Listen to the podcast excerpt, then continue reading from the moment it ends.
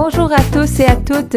Ici Marie Chabot-Johnson à l'antenne de CKVL 100,1 FM pour votre émission Recto Verso, l'émission qui est connectée à la diversité surtout et à la communauté. Maintenant en version 2 heures, 2 heures car on aura beaucoup de collaborateurs qui vont essayer de se joindre à nous au cours des prochaines semaines.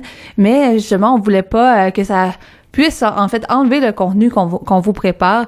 Euh, pendant l'été, il y aura plusieurs festivals qui seront à nos portes, qui célèbrent la diversité montréalaise. Donc, on voulait être capable de pouvoir vous apporter encore plus de contenu issu justement de la diversité artistique, mais aussi de, de la diversité sur un point de vue un peu plus communautaire. Et c'est ça qu'on va avoir euh, au programme aujourd'hui encore. On va parler entre autres euh, avec une, une, intervenante des CALAC, CALAC qui, qui se spécialise dans justement l'accompagnement accompagnement de femmes euh, qui vivent des, des moments ou, des situations de harcèlement ou d'agression sexuelle. Ils auront euh, un, événement de campagne de fonds Zumba et méditation la semaine prochaine. Donc, on en a parlé avec elle euh, du sujet plus plus euh, grand en fait de, des, euh, des euh, agressions sexuelles. Et le, le tout le reste de l'émission va être davantage concentré au milieu artistique. On va avoir la chance de pouvoir découvrir plusieurs artistes au niveau au niveau culturel, mais aussi on va pouvoir qui seront en spectacle derrière pendant le week-end, mais aussi on va faire le, le portrait d'une artiste qui est davantage connue pour son côté de slameuse, mais qui a sorti un livre de poésie il y a quelques semaines, même voire quelques mois. Et elle, nous en a parlé à travers ce, ce récit-là. Elle parle beaucoup de, de la question de l'identité en tant que néo-québécoise. Donc, ça sera une occasion de voir comment l'art peut être guérisseur au niveau de, de la médiation culturelle de certains enjeux, entre autres. Mais on va commencer avec un festival en parlant d'un festival qui, euh, qui, qui est établi au Québec et à Montréal plus précisément depuis des années. Euh, on parle de la 34e édition du festival Vue d'Afrique. Euh, Vue d'Afrique se concentre à pouvoir mettre de l'avant les différents cinémas euh, créoles et africains du à travers un, un, super bel événement qui a lieu du 13 au 25 avril. On va avoir beaucoup de cinéastes internationaux mais aussi locaux qui vont être à Montréal. Donc d'ailleurs, on va présenter à Plusieurs mini-portraits euh, de cinéastes. Euh, donc, euh, restez à l'écoute les prochaines semaines pendant la, matinée. Vous pourrez entendre plusieurs capsules réalisées par notre collègue Sandra Serdi et moi-même. donc, ce sera l'occasion de pouvoir faire plusieurs découvertes, mais également, on va pouvoir découvrir qu'à travers Vue d'Afrique, il est question de beaucoup plus que seulement le, le cinéma africain et créole, mais également de musique, d'exposition. Donc, vraiment une belle programmation qu'on aura la chance de discuter plus amplement avec la, la responsable, la co-responsable de la programmation, Laura Amélio, dans quelques instants.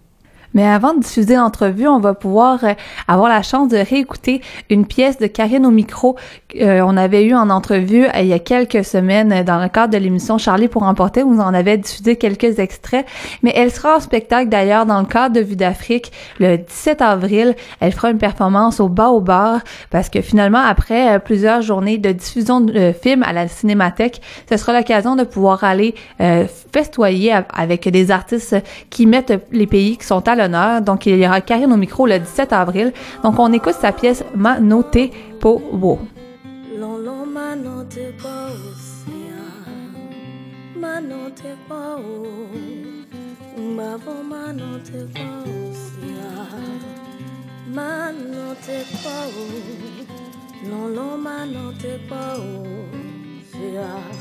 mano te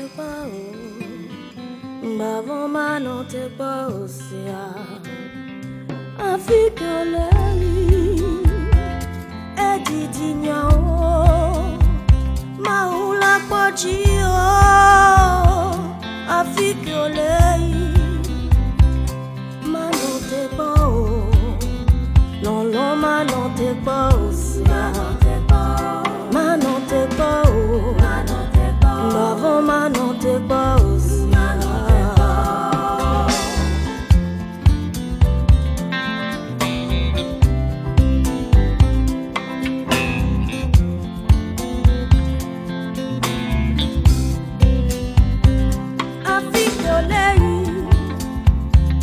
up on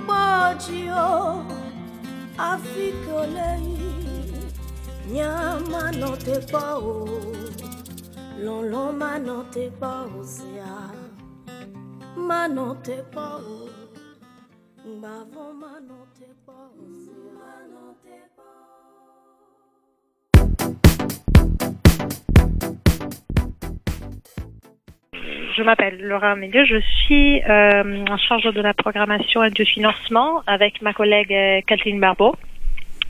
Et euh, nous avons rejoint l'équipe euh, toutes les deux l'année dernière. Donc pour nous, ça va être la deuxième édition.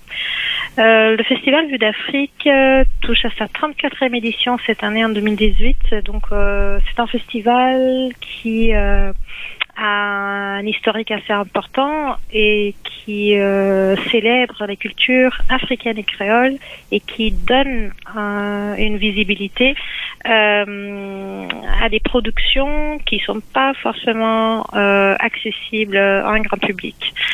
Euh, que parlons-en d'ailleurs de, de Vue d'Afrique. Vous en êtes à la 34e édition cette année. Donc, c'est mm vraiment dans les, les festivals pionnier et, euh, et même très très bien très établi de, de Montréal quand on pense à essayer de faire la mm-hmm. promotion de la, la diversité et puis du côté très multiculturel qu'on a à Montréal. Donc euh, je me demandais d'après vous là, qui, qui a intégré l'équipe mais qui devait quand même euh, en être fier, qu'est-ce qui distingue Vue d'Afrique du reste des festivals qu'on voit à Montréal éclore un peu à, travers l'année? Mm-hmm. C'est ben, comme vous disiez tout à l'heure, c'est un festival qui célèbre le caractère multiculturel de, de Montréal. Donc, euh, je dirais que c'est sincèrement un rendez-vous un peu incontournable euh, pour euh, le curieux, pour tous ceux qui veulent ouvrir un peu, élargir ses horizons. Et c'est sûr, c'est un festival qui donne euh, la possibilité euh, de s'enrichir et de découvrir des réalités qu'on connaît pas forcément, et surtout qui euh, donne une vision autre par rapport à celle qu'on a des pays euh, africains et créoles. Je veux dire une vision qui sort un peu des euh, des sentiers battus, euh, des, des, des, stéréotypes. Ouais, exact. Oui, c'est ça parce qu'on imagine toujours un peu euh, euh, l'Afrique comme un continent qui vit uniquement des, des, des, des, graves problèmes à tout niveau politique, économique, mais c'est pas, ce n'est pas que ça. Il y a, il y a une, il y a une effervescence culturelle. Il y a des choses qui se passent à tout niveau. Et notre intérêt, notre mission, c'est justement de pouvoir montrer ça au public montréalais. Montrer les leaders positifs aussi parce que c'est l'occasion de pouvoir faire plusieurs rencontres avec des, des leaders du milieu du cinéma, euh, du monde, euh, euh, du continent africain, des, des pays créoles. Exactement. Et, euh, et dans le fond, souvent, on, pourra déjà euh, l'établir, l'idée de parler de euh, des cinémas africains plutôt que du cinéma africain. Exactement. C'est quand que je voilà, je suis tout à fait d'accord. C'est bien ça. Hein. Il y a la possibilité euh, dans notre festival de rencontrer donc des cinéastes, des acteurs, des producteurs, des représentants de festivals aussi, parce que nous avons un large réseau de festivals partenaires en Afrique, en Europe aussi, mais qui traite justement, qui, qui s'intéresse au cinéma africain. Donc, euh... vous avez d'ailleurs plusieurs euh, journées où que, euh, on appelle des leçons de cinéma ou qui ou d'autres journées aussi que le cinéma de certains pays vont être à l'honneur. Et je me disais, on pourrait peut-être en parler un peu plus pour voir euh, euh c'est quoi les pays, les, les, types de cinéma qui vont être à l'honneur cette année. J'ai vu entre autres qu'il y avait une journée euh, dédiée au Burundi, si je me trompe pas, oui, et à l'Égypte. Oui, alors euh, la soirée d'ouverture, la soirée d'ouverture est destinée, euh, consacrée à la Tunisie. Donc c'est, on, ouvre le festival avec euh, une célébration du cinéma euh, tunisien qui est extrêmement riche et qui est en pleine effervescence en ce moment. Donc, euh, on avait vraiment envie de, de, montrer ça. Il y a plein de choses qui se passent en Tunisie et ça vaut vraiment la peine de, de, de jeter un coup d'œil et d'y s'intéresser. Mais euh, à la suite de ça, chaque soirée de notre festival est consacrée à un pays différent. Donc nous avons le Burkina Faso, Haïti, le Burundi, ça va être le lundi 16, et ensuite encore l'Égypte, euh, le Cameroun, l'Algérie, le Maroc, le Rwanda pour clore le festival. Et on voit que c'est des pays qui ont des histoires complètement différentes, donc ça nécessairement ça va avoir influencé leur cinéma. Et euh, mm-hmm. il faut le dire en plus, c'est que il y a oui il y a un aspect euh, très documentaire à, certaines certaines projections, qu'on voit vraiment la réalité d'aujourd'hui selon euh, plusieurs angles, mais il y a aussi du, du cinéma de fiction. Donc c'est ça. Donc il y a, l'aspect divertissement, c'est pas seulement éducatif à travers tout ça. Là. Mhm. Non, c'est sûr. Euh, on a une section documentaire qui est assez euh, qui est importante, qui, mais on a évidemment des, des fictions qui sont aussi légères et qui touchent euh, à, à, des réalités euh, différentes, euh, variées. Donc, bah, je pense notamment au film égyptien Un jour pour les femmes. Euh, mais on a aussi euh, un excellent film de fiction algérien, euh, À mon âge, je me cache encore pour fumer. Donc, euh, il y a encore euh, un film tunisien de fiction, euh, marocain. Je vous dévoile, je vous raconte pas tout, mais parce que la programmation est assez riche. Là, on pourrait, si, si, on faisait une description de chacune des, des activités qu'il va avoir au, au cours des, des prochains jours, euh, on pourrait en parler pendant plusieurs heures parce que on s'entend mm. que c'est quand même beaucoup beaucoup de films qui sont à l'affiche du 13 au 22 là. C'est ça. Et on a un total de 88 films entre long métrage, euh, court métrage. Euh, donc euh, c'est une programmation assez riche et on a une nouveauté cette année parce que pendant le week-end, le dimanche 15 et le samedi 21, on va aussi avoir une séance familiale. On va présenter le tout premier long métrage d'animation camerounais Ming à la cuillère cassée. Alors euh, c'est une belle occasion aussi pour venir en famille. Euh, il y aura l'occasion de, faire un brunch sur place, donc euh, c'est un bon moment à passer tous ensemble. Le tout va vraiment être décontracté, autant dans les, soirées famille, mais on pense aussi aux soirées, en fait, les, matinées famille plutôt, et on pense aussi aux, soirées qui vont se passer au bas au bar. Et je voulais en parler un peu plus avec vous, savoir quel était ce concept qu'on va voir au Baobar à la suite des projections de Vue d'Afrique. C'est ça, le, le Baobar est un peu euh, notre euh, quartier général.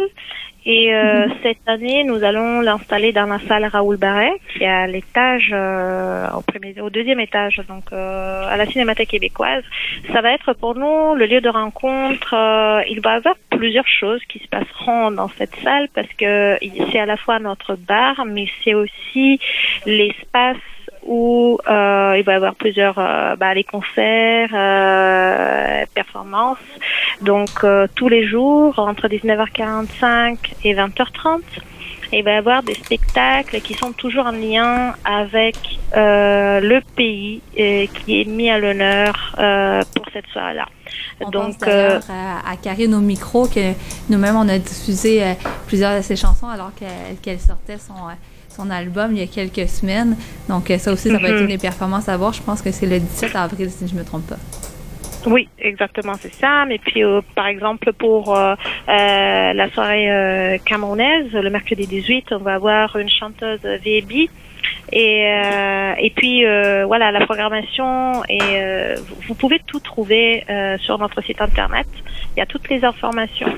Et voilà, ça va être un moment pour comment dire faire la fête avant et après une projection.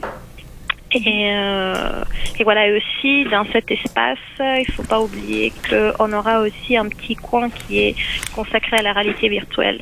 Parce que oui, c'est ça, on aura euh, des euh, casques qui mm, vont arriver directement de Suisse. Donc euh, c'est quelque chose de nouveau qu'on n'avait pas encore mis en place pour les éditions passées, mais voilà, vous allez pouvoir découvrir ça dans le Baobar également. Ça, outre euh, la musique, outre le, cinéma, qui sont les des arts qu'on parle beaucoup, vous avez aussi mis de l'avant euh, euh, peut-être de l'art un peu plus visuel avec un parcours d'exposition. D'ailleurs, je voulais voir avec vous quelques précisions là-dessus parce que ça, c'est une belle façon pour plusieurs de pouvoir rentrer dans l'univers de Vue d'Afrique pendant plusieurs mois. Vous, avez, vous mm-hmm. tenez plusieurs expositions à travers la ville et on nous invite justement à aller mettre des visas pour chacune des expositions. Et il y, a, il y a des prix, si je me, si je me trompe pas. Oui, c'est tout à fait ça. Euh, il y a plusieurs expositions euh, d'artistes euh, montréalais, mais issus de la diversité culturelle, dans plusieurs galeries et espaces d'exposition dans le centre-ville. Donc, en fait, les spectateurs, enfin, le public peut retirer ce passeport pour leur à l'expo et aller visiter les différentes expositions euh, qui se terminent à la fin juin. Et chaque fois qu'ils visitent une exposition, ils reçoivent un tampon. Et à la fin, euh, quand ils ont visité toutes les expos, ils peuvent nous envoyer le passeport et nous, on va procéder à un tirage au sort. Et il y a des prix à gagner, euh, donc très très intéressant de participer. Oui, parce que c'est ça. On peut, euh, on peut gagner des paires de billets pour aller voir des, des films. Euh, on, peut, euh, on a même la possibilité d'avoir quelques, quelques entrées pour plusieurs des films qui vont se, se, tenir. Donc là, à travers toute la programmation, vous, vous c'est, c'est vous en fait qui l'avez entre autres organisé avec vos collègues. Est-ce que mm-hmm. vous auriez quelques coups de cœur à nous partager à, à, moi, mais aussi à nos auditeurs et auditrices pour qu'on puisse mettre mm-hmm. des dates sur notre calendrier? Oui, alors euh, au niveau euh, de la fiction, euh, un coup de cœur, c'est sûrement I'm Not a Witch, je ne suis pas une sorcière, qui passe le samedi 14 et également le mercredi 18. aussi, à mon âge, je me cache encore pour fumer. Et donc, euh, je vous en donne deux, deux pour la pour la fiction et deux pour euh, pour le documentaire. Euh, côté documentaire, euh, j'en ai deux que j'aime particulièrement. le premier, c'est This is Congo. vous en avez peut-être entendu parler. C'est l'œuvre de Daniel McCabe qui a travaillé euh, mhm. comme photographe euh, aussi euh, pour National Geographic et c'est très intéressant la photographie de ce de ce documentaire est juste magnifique, vraiment à couper le souffle. Et après, l'autre coup de cœur pour moi, c'est quand Paul traverse la mer. Et euh, c'est l'histoire euh, d'un jeune euh, d'un réalisateur qui rencontre euh, euh, un Camerounais qui tente la traversée de la Méditerranée. Alors c'est très actuel, vous voyez tout ce qui se passe en Europe en ce moment. Mhm. Donc c'est très touchant, très poétique à la fois, et ça montre ce désir, cet espoir de trouver quelque chose de, de, de, de différent ailleurs, donc de risquer sa propre vie pour euh, pour aller vers un avenir un peu plus euh, positif. Mais c'est vraiment je je vous conseillerais euh, de, de venir le voir. Il passe le jeudi 19 et également le dimanche 22. Parce que finalement, qu'est-ce qu'on voit à travers tout ça, vu d'Afrique, c'est justement de, de changer certaines perspectives, de changer notre vue sur euh, pour certains sur le continent africain, sur les pays créoles, euh, ou encore de, pour plusieurs personnes de, de, plusieurs diasporas, de pouvoir voir euh, leur cinéma à l'écran également, de pouvoir voir la, la, la, richesse qui se, qui se crée ailleurs également.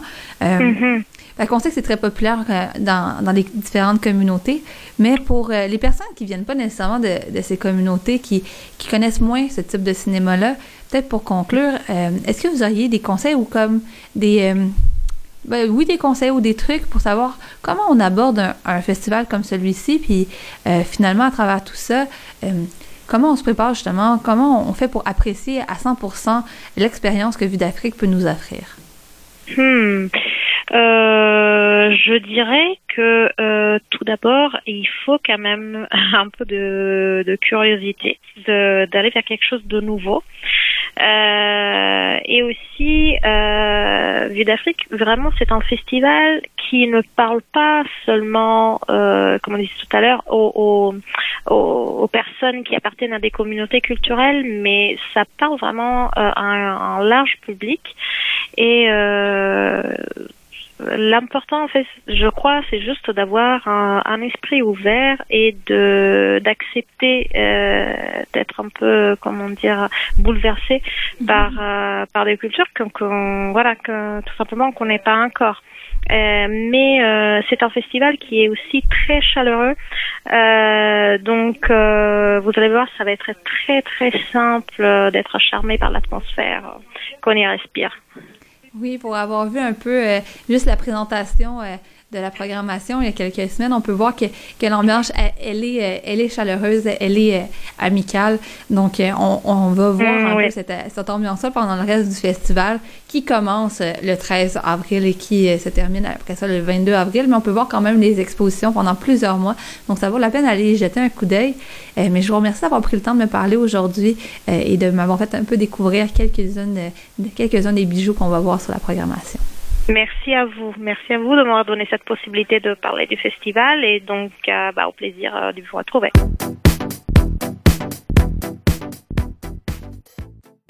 Alors, je m'appelle Romain Chauvet, je suis journaliste, animateur euh, à Montréal et fondateur de Mediadé également. Mais je mets jamais en avant mes origines. Parce que j'ai remarqué que tout le temps, c'est pas, tu vois, je trouve c'est trop je sais pas comment expliquer, mais par exemple, j'ai l'impression si je mets mes origines en avant, on va me parler que de ça. Et on me prend pas au sérieux, j'ai remarqué plein de fois. On me dit non, c'est parce que tu es d'origine étrangère, tu connais pas l'actualité, tu connais pas. Alors que pas du tout, je connais l'actualité des fois plus que des gens. C'est pour ça que je mets jamais en avant. Bah pour moi être euh, montréalais c'est avant tout payer beaucoup de taxes, c'est ce qui me revient en premier. Bah oui écoute j'ai fait l'acquisition d'un condo donc je paye beaucoup de taxes, c'est vraiment ce qui me vient euh, en premier lieu. Après sinon être montréalais euh, en deuxième ça serait plus toutes les mélanges des diversités que je retrouve que je retrouve de par mes origines. Donc vraiment toutes j'ai des amis de toutes les origines qu'ils soient arabes, indiens, américains. vraiment je trouve que c'est ça qui c'est ça qui fait la force de Montréal de Montréal et qui est qui fait également son charme et sa beauté, c'est tout ce mélange des cultures et et des différentes personnes. Donc euh, voilà. Bah, ce qui m'allume, moi, ça va pas être euh, très amusant, mais c'est l'actualité. Vraiment, c'est une passion euh, infinie pour, pour l'actualité. Ça tombe beaucoup autour de ça. ça fait très longtemps que je suis passionné par l'actualité, par les médias, le journalisme. C'est vraiment ce qui m'anime tous les jours bah, pour moi, l'enjeu euh, sur lequel on devrait euh, s'intéresser à terme, ça serait euh, toutes les questions identitaires, les questions de vivre ensemble, les questions de diversité, pour mettre toutes les personnes sur le même piédestal, que ce soit les hommes, les femmes, les personnes blanches, les personnes de d'autres origines ou de d'autres couleurs de peau, vraiment que toutes les personnes soient égales. Alors c'est vraiment un monde idéal, mais ça serait, ça tournerait autour de ça, autour de l'égalité, plus au niveau de la diversité, ouais.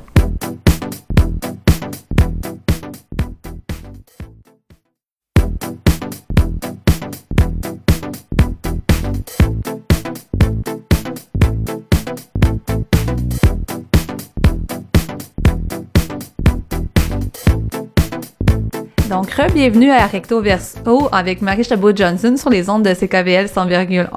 On a eu une belle présentation quand même par Vue d'Afrique.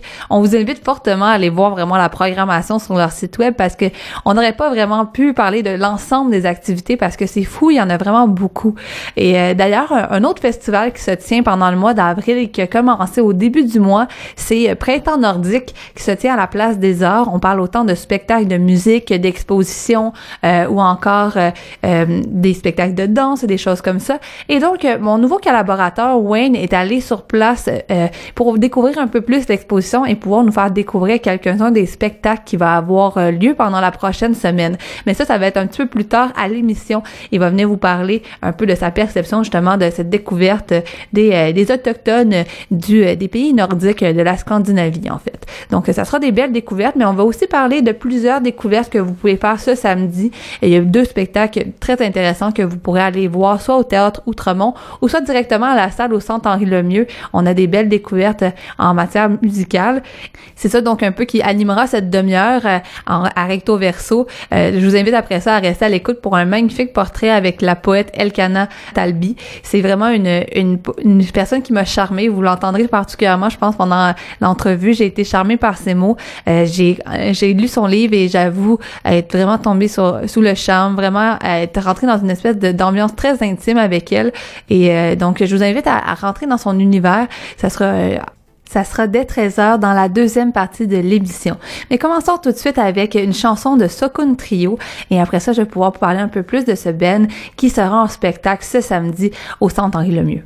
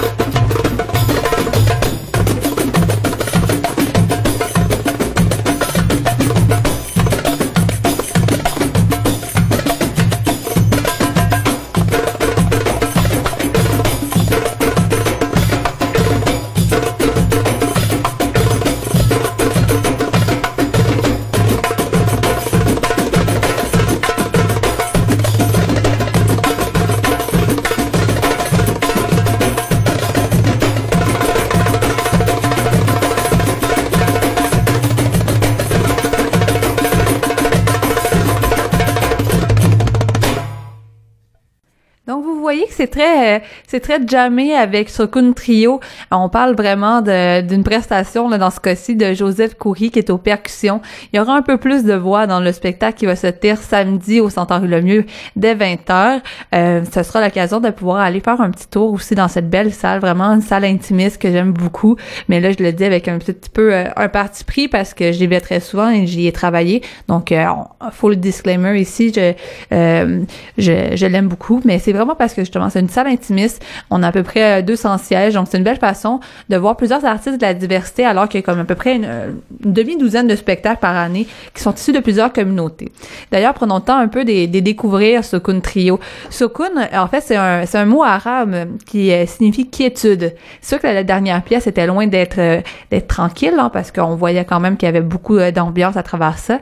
Mais donc le mot Sokun veut dire quiétude, et on parle d'une formation de, de musique instrumentale qui réunit Mohamed Maboudi qui au oud. Oud, un instrument d'ailleurs qu'on va vous inviter à découvrir ce week-end. Restez à la à l'écoute euh, à la fin de, de l'heure, vous pourrez découvrir un peu plus euh, euh, des informations à propos de ça vers la fin de l'émission plutôt. Et il y a aussi Diad Chabat qui est au naï, qui est un autre instrument, et Joseph Coury qui est aux percussions, comme on vous disait. Donc, on parle quand même d'un style qui est fondamentalement oriental. Donc, on, parle vraiment d'un style du Moyen-Orient. on parle de composition originale du trio, puis c'est marqué aussi par des petites influences justement de la de musique méditerranéenne et de jazz, parce qu'on sait que maintenant le jazz se retrouve un peu partout on l'a entendu à plusieurs sauces hein, dans les dernières semaines, euh, du jazz mélangé avec du fado, du jazz mélangé avec du reggae. Euh, il y a des façons de pouvoir faire euh, que le jazz se transporte partout finalement. Mais ça, c'est pas mon domaine. On va laisser ça à Coco Jazz qui est les mardis dès 19h, c'est son expertise. Mais finalement, on voit qu'on en met un peu partout. Il y a plusieurs styles de musique comme ça qui peuvent se mélanger et tout ça. Donc, euh, c'était juste un petit extrait pour vous donner un peu le goût de, de pouvoir découvrir le tout. Euh, d'ailleurs, le Hood, vous pourrez euh, le découvrir, comme je vous disais, ce, la semaine prochaine au Centre des musiciens du monde. Donc, vous resterez à l'écoute à la fin de, de l'heure. Vous pourrez entendre un extrait justement de qu'est-ce qui va se passer pendant cet atelier-là. Parce que j'ai eu une entrevue justement avec le directeur général du Centre des musiciens du monde qu'on vous diffusera la semaine prochaine. Donc, vous pourrez entendre justement quelques quelques, richesses sur les instruments d'ici et d'ailleurs surtout.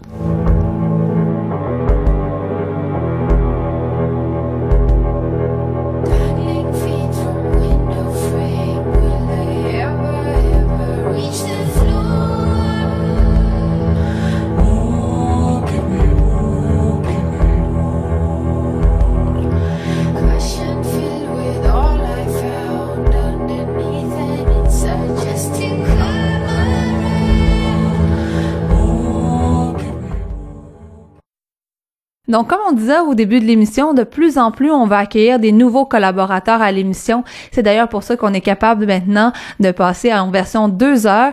Et là, justement, on a un nouveau collaborateur, un stagiaire qui nous visite à CKVL FM, Wayne, qui vient un peu partout dans chacune des émissions pour faire un peu le tour. Et là, on, t'a envoyé sur le terrain pour pouvoir découvrir un événement qui dure pendant tout le mois d'avril. Peux-tu m'en parler un peu plus? Oui, effectivement. Alors, euh, je vous ai fait entendre un petit extrait. Oui, c'est vrai. On a commencé en musique d'ailleurs.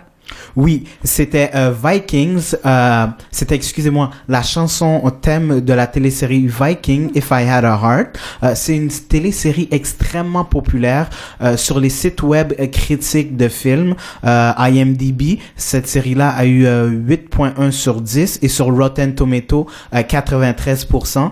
Il y a déjà quatre saisons qui ont été faites de cette télésérie-là et c'est à travers cette télésérie qui est extrêmement populaire que plusieurs personnes ont découvert la culture nordique.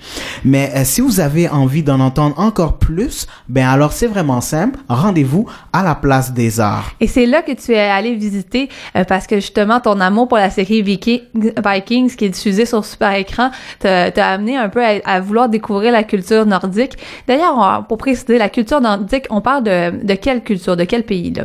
On eh ben on parle de euh, la Norvège, le Danemark, la Suède, l'Islande et la Finlande. OK, donc on parle beaucoup de la Scandinavie. Effectivement. Et là, tu es allé à la place des arts pour euh, justement voir euh, cet événement qui se tient depuis le 4 avril jusqu'au 29 avril, euh, qui s'appelle Printemps nordique. Et il y a entre autres une exposition. donc, tu es allé visiter ça un peu sur place. Dis-moi, ça ressemblait à quoi?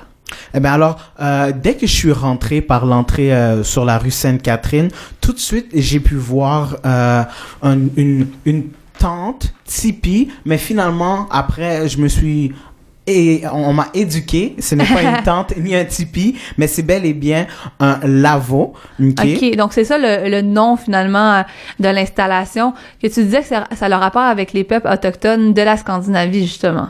Effectivement. Alors, euh, j'ai fait le tour et une fois arrivé à l'intérieur, eh ben, mon expérience a commencé. Je vous laisse écouter. Alors, juste décrire euh, l'endroit et qu'est-ce que c'est exactement. Oui, donc euh, c'est un endroit qui s'appelle le Lavo.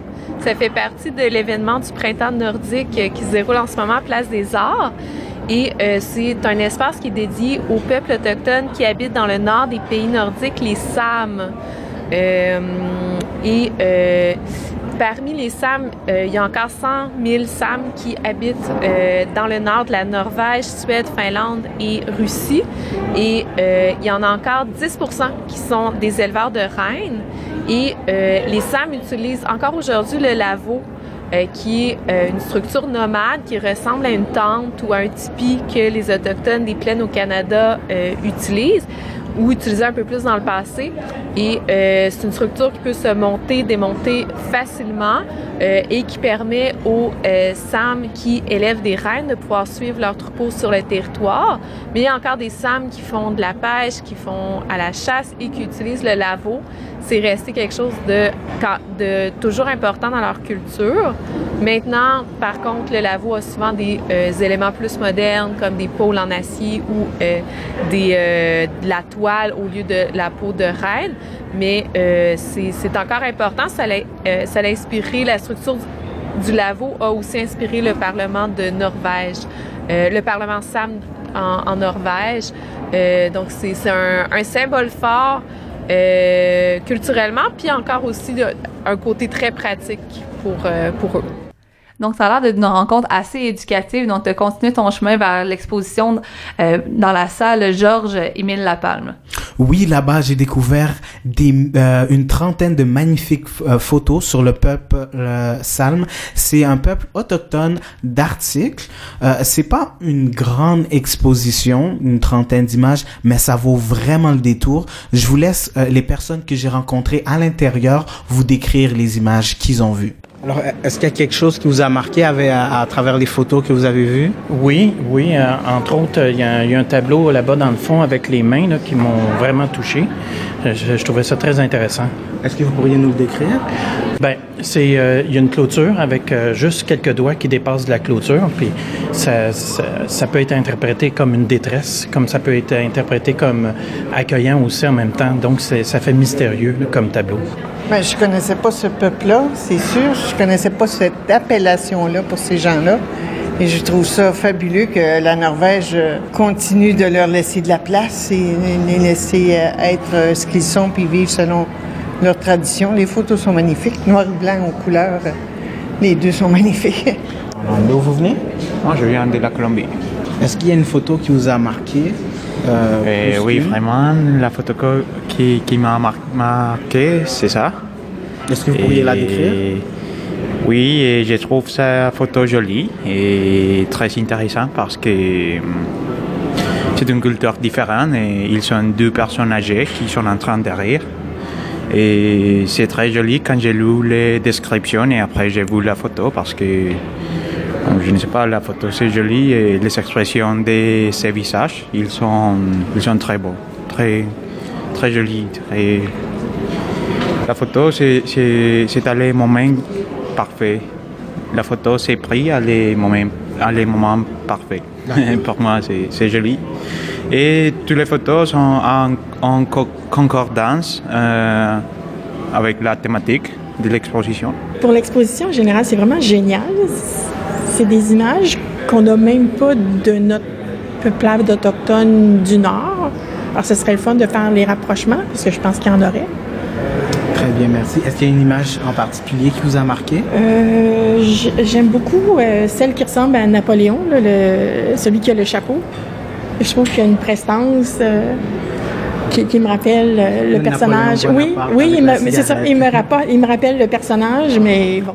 Alors, si vous voulez voir l'exposition Frima, la vie et la culture des, Sa- des euh, Sames, c'est gratuit jusqu'au 29 avril à la Place des Arts. Il y a plusieurs autres activités qui vous, sont offertes. Jusqu'au 15 avril, vous pouvez assister au spectacle Dois. C'est un cirque finlandais. On retrouve euh, deux frères jumeaux, Luis et Pedro. Euh, c'est un mélange d'humour et d'acrobatie excellent.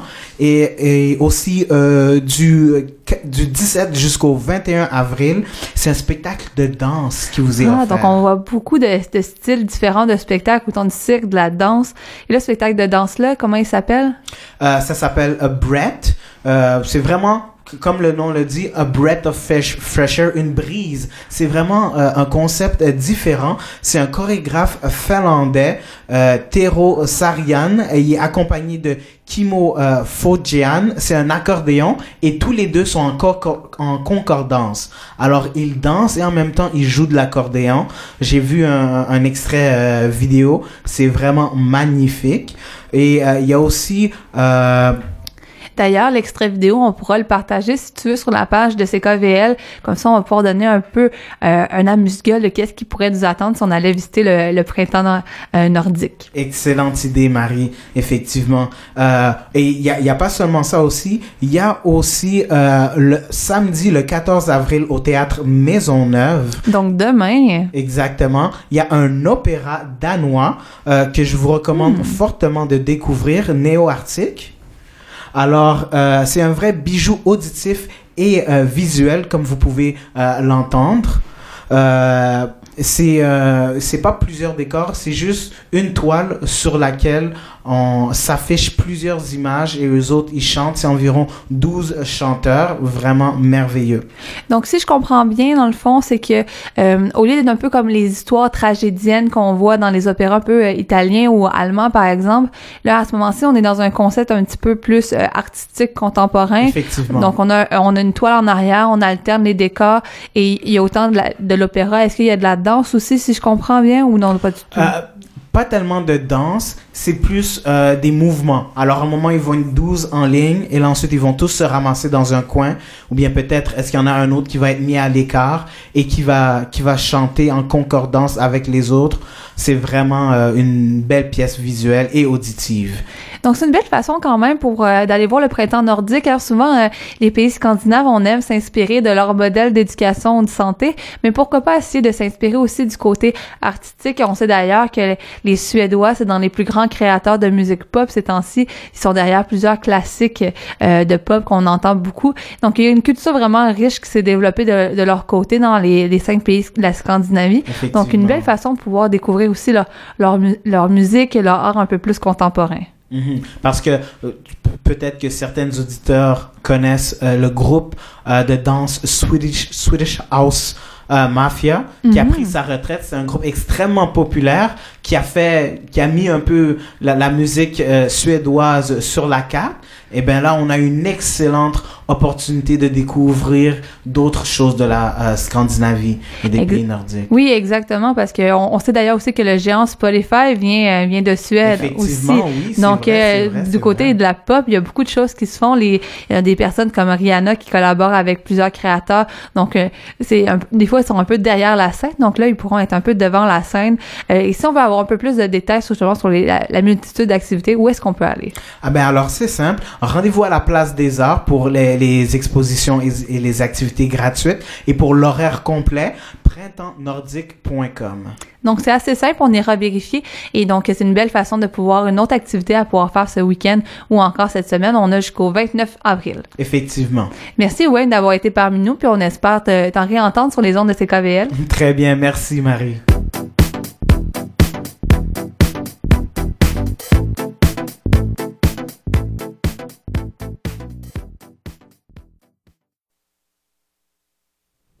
Donc, c'est des belles activités à aller voir du côté de la place des Arts. Un, une autre activité que vous pourrez aller voir, par contre, ce sera seulement ce samedi. C'est du côté du théâtre Outremont à 20h. C'est le groupe Ouma. Ouma, c'est un nouveau groupe qui a été formé il y a pas si longtemps que ça, mais qui a quand même fait du chemin depuis euh, depuis leur formation seulement, je pense, il y a à peu près un an.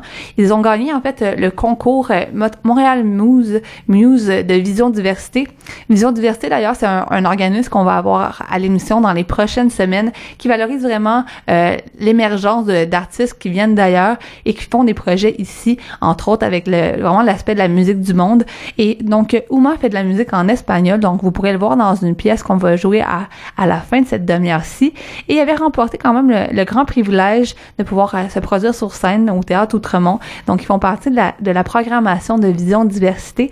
Et on sait d'ailleurs que les, les lauréats de, la, de Vision Diversité, chaque année après ça, commencent à percer dans le milieu de la musique du monde à Montréal. Donc, c'est quand même euh, un groupe à surveiller. Donc, euh, juste pour donner un peu une idée de à quoi pourrait ressembler euh, le, style que fait Uma, Uma avec un accent à la fin d'ailleurs, donc il faut le prononcer à l'espagnol, Uma. donc, leur style est une trame sonore qui, donc, on mélange un peu le, groove, le beatbox, la percussion, un peu de guitare, des claviers, des cuivres.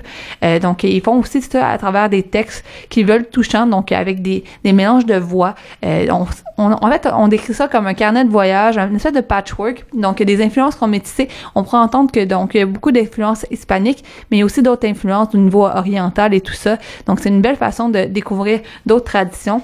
D'ailleurs, euh, vous l'entendrez peut-être dans la prochaine chanson euh, qu'on vous présentera, c'est que euh, c'est une chanson qui est engagée d'une certaine manière, parce qu'on sait que dans les mouvements de la musique latino, de plus en plus, on, on entend de la musique qui est engagée de façon sociale. Dans le fond, on, parle autant de criminalité que de mouvement social. Et ça, ça s'inscrit tout dans une dynamique politique qu'on peut voir en Amérique latine euh, avec des changements euh, au niveau du pouvoir qu'on parle euh, de partis qui sont un peu plus populistes, qui ont été en place dans les, les débuts des années euh, de 2000, 1990, après avoir eu euh, plusieurs euh, partis qui étaient de style néolibéral. Donc, on a vu plusieurs mouvances depuis les dernières 30, 40 ans au niveau des pays d'Amérique latine. Et là, on voit qu'il y a un autre retour vers, vers la droite quand on pense aux dernières élections qu'on a pu voir du côté du Pérou ou encore du Brésil. Et dans le fond, ces mouvements-là qui retournent vers la droite après plusieurs années à gauche fait émerger plusieurs protestations dans les pays d'Amérique du Sud entre autres par les mouvements sociaux qui, euh, qui voient finalement que tous les espoirs qu'on a eus euh, pour euh, essayer d'éradiquer certaines certaines poches de pauvreté qu'on peut voir d'ailleurs dans les favelas les favelas au Brésil a pas fini par, par disparaître et finalement même la gauche a fini par s'enrichir mais la droite est-elle vraiment la solution ou même le retour de certains de certaines personnes qui ont hérité d'un historique de la dictature? Par par exemple au, au Pérou on avait vu dans les dernières élections la fille de l'ancien dictateur se présenter aux élections. Donc, euh, est-ce que vraiment ça, c'est la solution? Mais il y a plusieurs groupes de musique qui disent que non. Donc, on le voit d'ailleurs avec plusieurs euh, groupes comme Cahiers Tressé qu'on joue souvent à l'émission.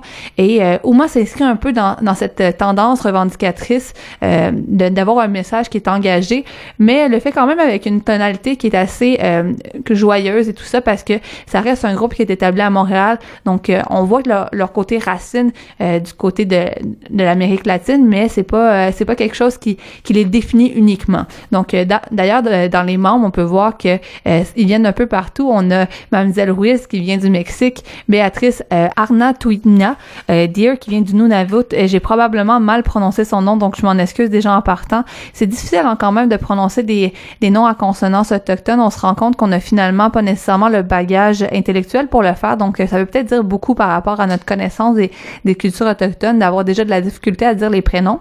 Euh, donc sinon, on a aussi dans le groupe Thomas Jensen qui vient d'Argentine et euh, à la chorale, il y a la clique chorale. Donc c'est vraiment un moment pour découvrir un peu euh, des, des, héritages musicaux du nord au sud. Donc c'est du côté du théâtre Outremont ce samedi à 20h. Donc on vous permet justement d'entendre une, une des chansons de Uma qui s'appelle en fait qui s'appelle Ricordo Assassino.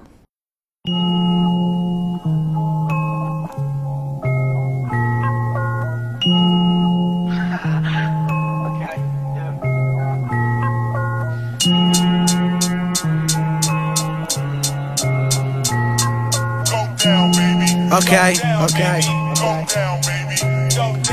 E dopo tanto tempo ancora non riesco a scordarti. Ed è pure difficile dover ammettere che è troppo tardi per riconquistarti. Passa ancora giornate a pensarti. Dalla mia mente non riesco proprio a cancellarti e mi tornano in mente quei baci dati all'improvviso Seguiti da un sorriso. In quei momenti mi sentivo come in paradiso. Baci dati dalla stessa bocca che più avanti mi ha persino ucciso. E mi ricordo ancora quando mi appartenevi Quando era merito tuo. Se mi leggevo ancora in piedi Mi ricordo ancora quando ridevi. Perché passavo le giornate a dirti quanto bella eri. Mi sembra solo ieri che eri solo mia. Ora il tempo ti ha portata via. Ed il mio cuore ha bisogno di una chirurgia. Perché tutte queste pillole mi hanno causato tachicardia. E dopo tanto tempo piango ancora Perché mi ero promesso di non lasciarti mai da sola. Il tuo ricordo ritorna e mi affoga. E per dimenticarti non mi servirà della fottuta droga. Ora mi punisco per ogni mio errore. Voglio eliminare il mio lato peggiore. Il mal ricordo è un assassino. Comanda il mio destino e non ho via di scampo. Mi ha rinchiuso in un angolino. Vedo buio pure quando fuori c'è il sole. Continuo a provare dolore. Vedo tutto scuro con i miei occhi stanchi. Non voglio più nascondere che mi manchi. L'orgoglio lo metto da parte perché mi rendo conto Che fra questi scarabocchi tu eri la mia opera d'arte. L'errore più grosso che ho fatto è stato metterti da parte Perché solo ora capisco quanto eri importante. Ora sono in vita a farmi compagnia. Sto vivendo il mio momento di follia e voglio continuare a soffrire fino a quando non andrò in avaria. Fin quando non riuscirò a volare via di qua. Non lotto per l'immortalità Non rappo per la popolarità. Ma ora chiudo Voglio tornare nel mio piccolo angolo all'oscurità. Say to that, answer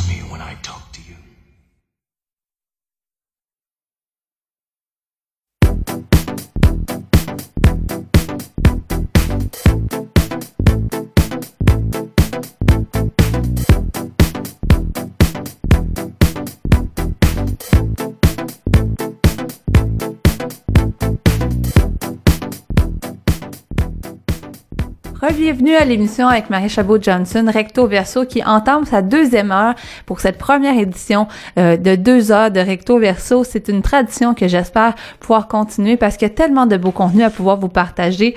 Et euh, dans la prochaine demi-heure, euh, je vais vous inviter à rencontrer une artiste d'ici, euh, Elkana Talbi, que, Talpi plutôt, que on, on a la chance de connaître aussi sur le nom de Cuenca.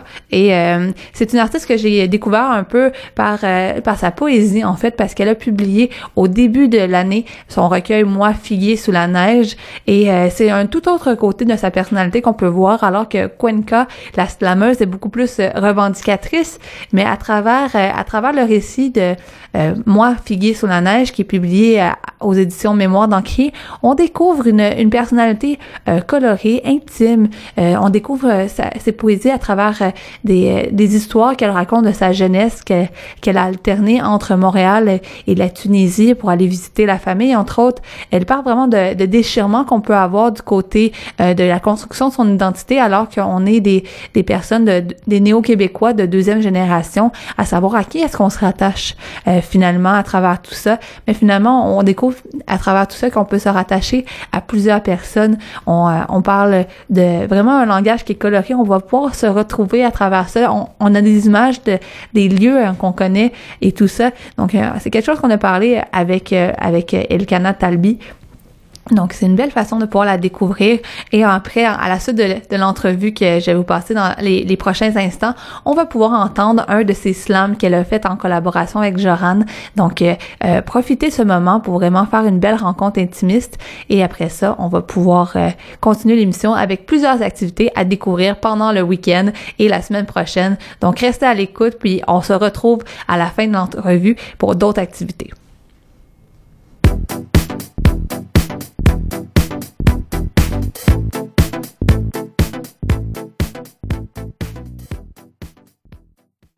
Bonjour, ici Marie Chabot-Johnson, animatrice de l'émission Recto Verso. Aujourd'hui, je vous présente le portrait d'une artiste euh, aux multiples talents. Certains et certaines la connaissent sous son nom de slameuse Cuenca. D'autres la découvriront peut-être sur son nom, euh, son vrai nom. Elkana Talbi alors qu'elle publie son, son recueil de poésie Moi figuier sous la neige aux éditions de Mémoire d'Encrier. Dans une prose intimiste et surtout colorée, elle nous partage plusieurs histoires de sa jeunesse, parfois en questionnement, parfois tiraillée entre plusieurs facettes de son identité en tant que Canadienne d'origine tunisienne. Donc, je suis Elkana Talibi de mon vrai nom. Euh, donc, euh, et j'ai comme nom de scène depuis euh, 10 ans déjà, euh, plus de 10 ans, euh, Queen Cuff, qui est mon nom de scène pour euh, tout ce qui est performance poétique. Et donc, euh, je me suis donné ce nom-là il y a quelques années. Euh, et maintenant, euh, je publie mon premier recueil de poésie sous mon vrai nom. Donc là, les deux noms se retrouvent un peu à cohabiter ensemble, mon identité sur scène et mon identité euh, sur papier. C'est euh, c'est comme un, un retour. Est-ce que vous êtes comme de ces auteurs qui aiment créer deux euh, deux entités vraiment propres, deux personnalités complètes euh, par rapport à vos euh, vos noms de scène? Euh, ben, à vrai dire, à un moment donné, je me suis posé la question euh, qu'est-ce qui définissait vraiment euh, Queen versus euh, Elkan Talbi, qui est mon nom et ma personne. Et euh, ce qui, arrivé en, en- ultimement, c'est l'idée que euh, Queen Ka, c'est le personnage de la poésie sur scène. Donc, du moment où je suis sur scène et que je, je fais un texte poétique, c'est Queen Ka, donc quand c'est un texte poétique de moi. Là. Euh, par contre, là, vu que souvent on invite Queen Ka à participer à des événements poétiques, euh, ben je me suis retrouvée à dire des textes des autres, mais à être encore Queen Ka, mettons. Donc, euh, pour moi, c'est là la, la différence. Alors que quand euh, quand c'est à l'écrit, là, Ka n'existe pas à l'écrit. C'est peut-être la manière la plus claire de définir la différence entre, entre ce personnage, mettons, et ce que je fais d'autre comme là. C'est qu'elle n'existe pas euh, sur papier. C'est vraiment la, la- le spoken word. Donc, tout ce qui est à l'oral. Puis finalement, vous avez comme un peu été dans toutes les facettes qu'on peut voir euh, du slam. Tu sais, le slam, il y a autant la partie euh, théâtrale, la partie mise en scène, mais aussi le côté plus avec les mots. Euh, Puis on sent aussi que dans Coinca, il y a une partie un peu plus des fois, justement, prise de position affirmée, tandis que dans justement dans le recueil de poésie que vous avez publié en début d'année, Moi figué sur la neige, qui est publié à Mémoire d'Encrier, on sent toute la, vulnérabilité à quelque part. On sent vraiment le, le ben, du point de vue du lecteur ou de la lectrice là plutôt, je, sens vraiment que je rentre dans votre intimité. Puis euh, je me demandais, est-ce que c'était c'était un peu ça votre intention au départ quand vous avez créé ce- ces poèmes là? Alors, euh, les poèmes, il faut savoir que la première fois que j'ai écrit ces poèmes-là, c'était dans le cadre d'un événement euh, qui, euh, qui s'appelle l'Art Pense, qui était à la Bibliothèque euh, nationale, où on, euh, on invitait des artistes à réfléchir sur des thématiques philosophiques. Et euh, j'avais été invitée pour euh, poser ma réflexion artistique sur euh, le thème du désenchantement. Et euh, j'avais été troublée par un, un- une partie que j'avais lue euh, dans les- toute la documentation qu'on nous donnait concernant cette, ce thème-là. Le fait qu'il y avait des enchantements euh, religieux où les, les gens réalisaient bon, que le monde n'était pas magique, mettons. Et, et je me suis, et je sais pas pourquoi, mais je me suis souvenue du moment dans ma vie où j'ai euh, euh, arrêté de faire le ramadan. Et que c'était comme si j'avais m'étais posé une réflexion sur euh, le fait si je, je, je, pratiquais ou pas, et pourquoi je pratiquais. Puis je me rendais compte que c'était vraiment parce que je le faisais avec mes parents et que c'était quelque chose de, de l'ordre du rituel familial.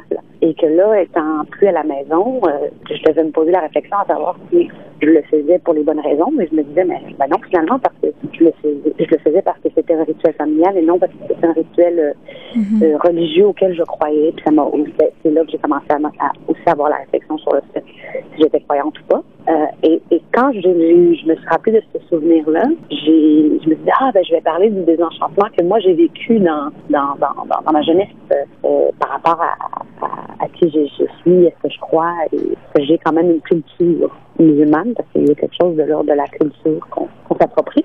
Et, euh, et quand j'ai commencé à écrire ces poèmes-là, ils sont vraiment sortis de façon tellement intime et, et, et délicate, on va dire, Ouais, que je les voyais difficilement sur scène parce qu'on, ben, je les ai fait sur scène parce que, assez ironiquement, ces poèmes-là, je les ai dit, euh, plusieurs de ces poèmes ont été dit avant d'être euh, publiés, mettons. Les quelques poèmes, je les ai dit avec euh, mon musicien Blaise, on avait fait un petit truc. euh, et après, je, les regardais, puis je me disais, mon Dieu, euh, je les vois pas, je me vois pas les apprendre par cœur, les performer comme j'ai fait avec tous mes autres textes. En plus, quand on les a présentés, je les avais dans un cahier, ils avaient été écrits à la main. Puis je me disais, mon quelque chose de l'ordre de l'intime, du, dévoilement, le- que je ne vois que dans un recueil. Et je me suis dit, bon, ben, je vais voir si je continue à écrire là-dessus, qu'est-ce qui en sort. Et à ma plus grande surprise, il y a vraiment beaucoup de poèmes qui sont sortis. Et je me suis dit, mon Dieu, ok, c'est un recueil. Je, vais publier un recueil.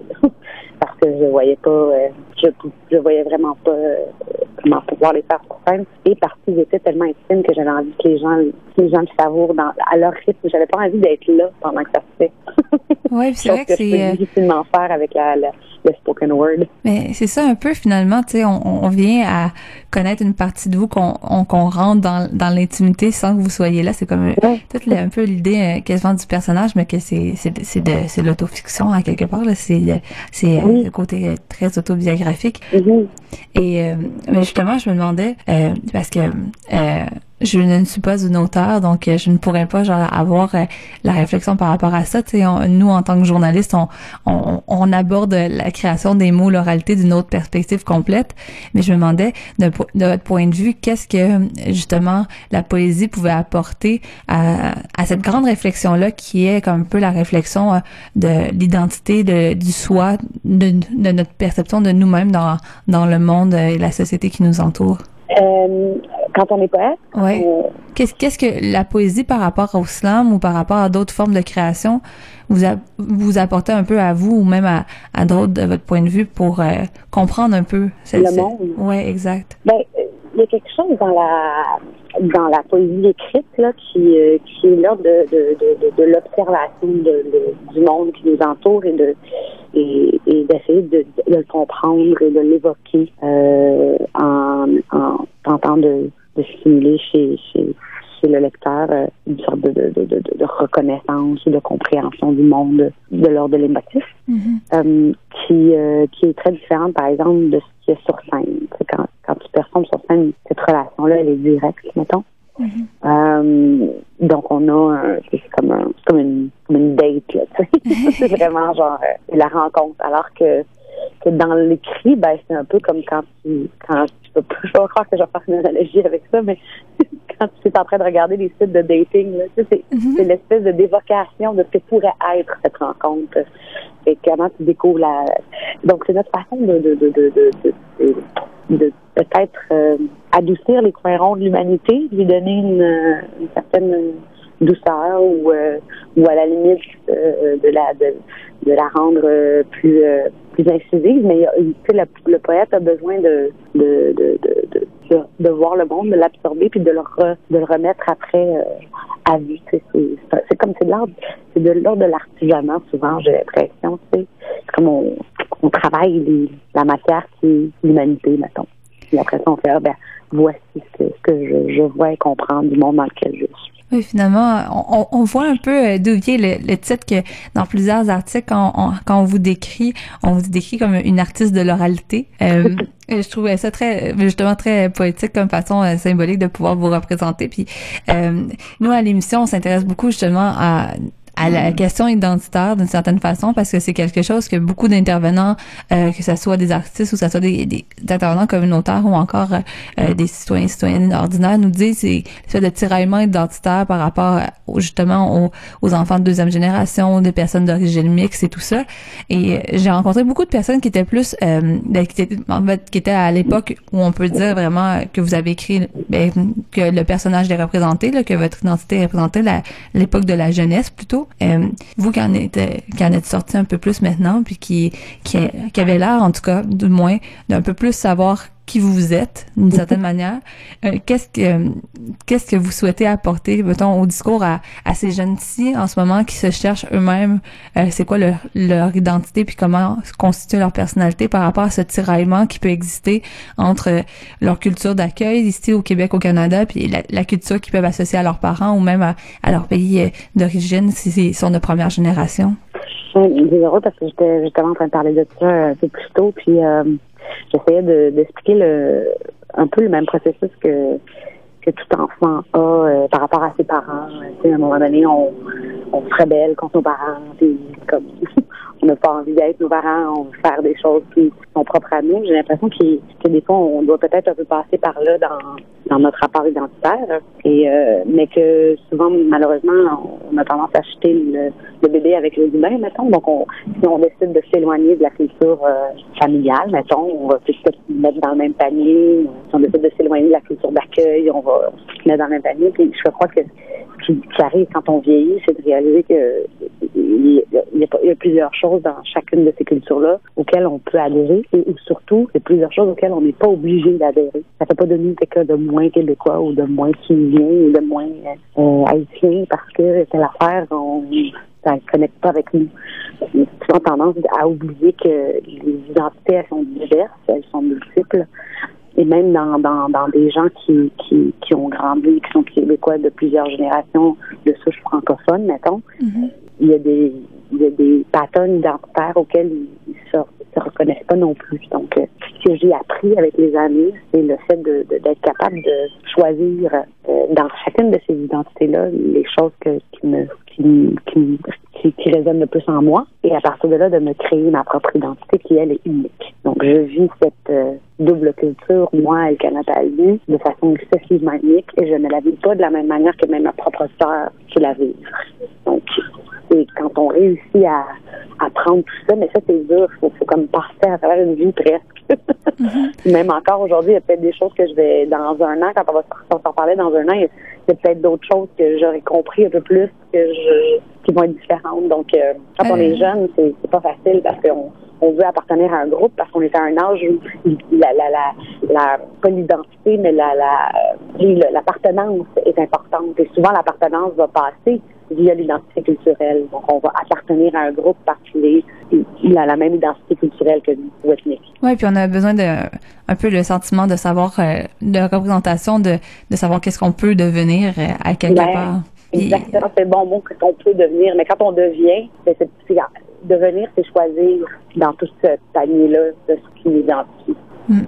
C'est c'est très bien dit. Puis on, on, là, on parle plus de, de qu'est-ce qui est sous-jacent un peu à, à la création de, de, de ce recueil de poésie-là. Mais si on, si on, on va un peu plus à l'intérieur, un peu dans la, dans la surface, la première surface qu'on va voir, c'est les mots. Puis justement, on voit ce mélange-là des cultures à travers les mots. Puis moi, il y a plein, mon livre est tout corné parce que j'ai pas arrêté de, de, de, de noter des pages ou que, juste par exemple, je pense que j'ai, j'en, j'en ai relevé un que je trouvais vraiment savoureux quand, que vous parlez de, de créer des baklava avec du sirop d'érable, que c'était comme une Oui. création québéco-tunisienne, puis de l'intégration pâtissière euh, près de la rivière des Prairies. Puis je trouvais que ça- justement les mots à ce moment-là euh, sont réutilisés dans un autre contexte quand on parle de l'intégration, de l'inclusion, puis l'espèce de mélange.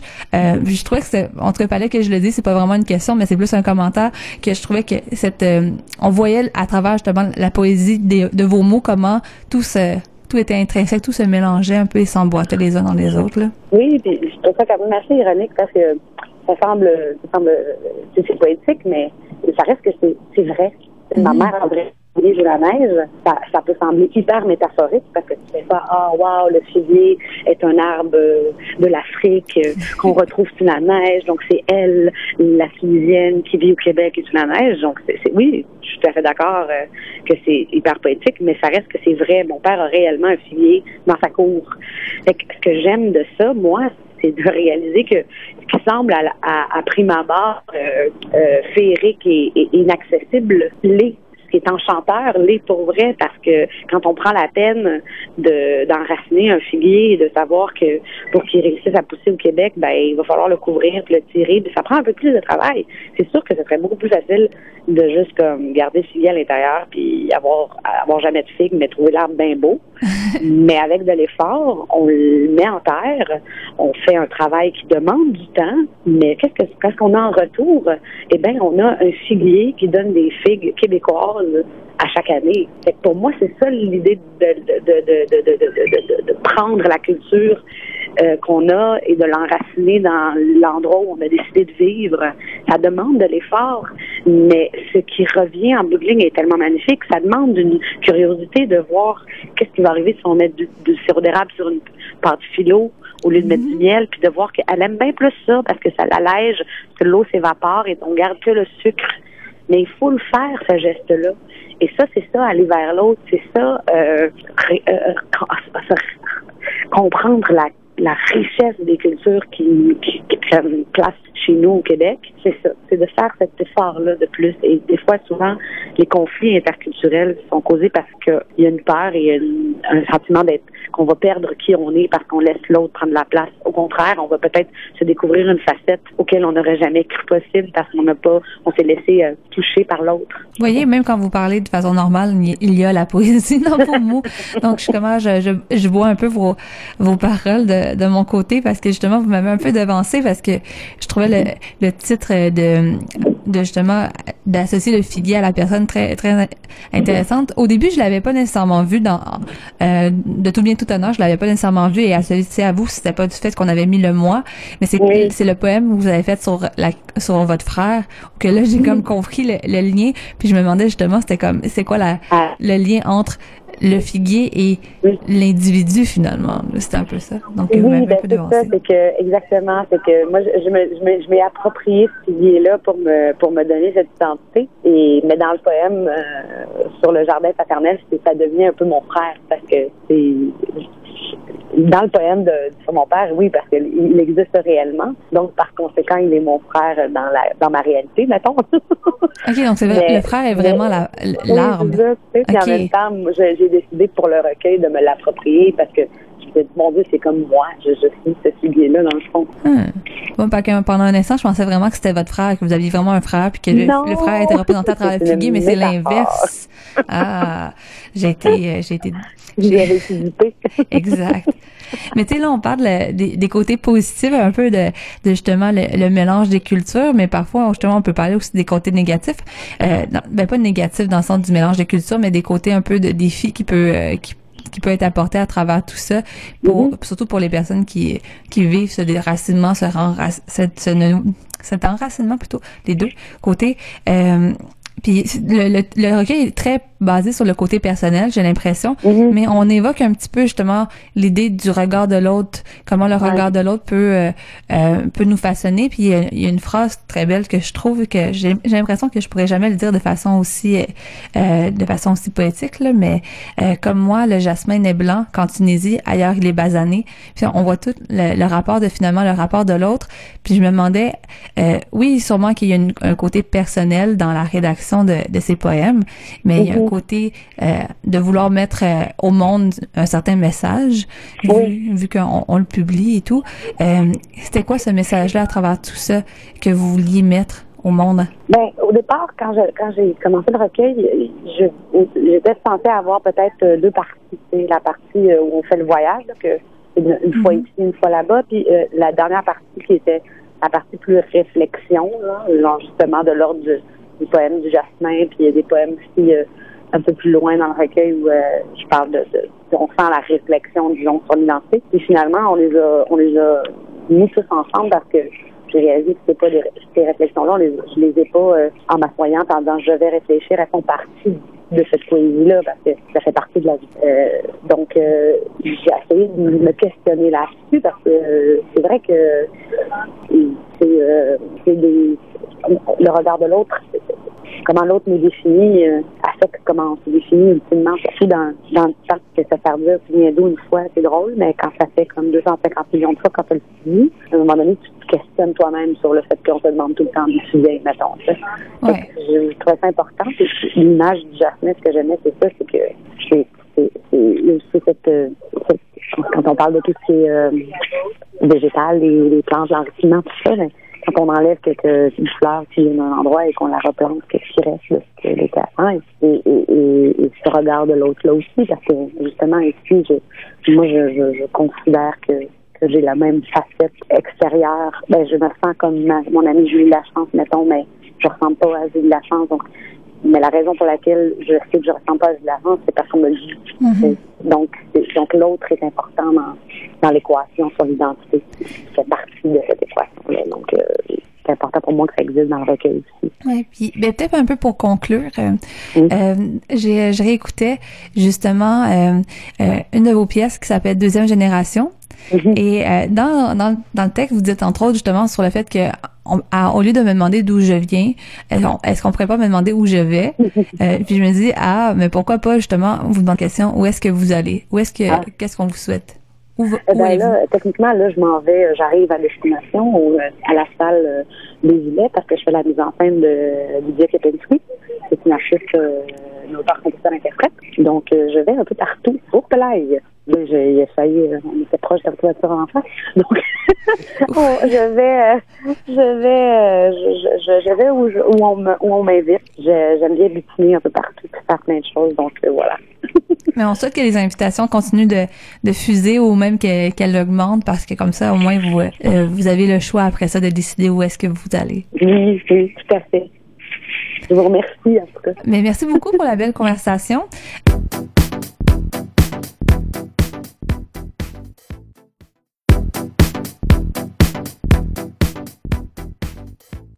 Alors, euh, je vous présente la pièce L'éveil. Le texte est de moi, la musique est de Joran. Et c'est un poème et une pièce que j'aime beaucoup qui est sur l'éveil du printemps. Alors, c'est, euh, c'est tout à propos.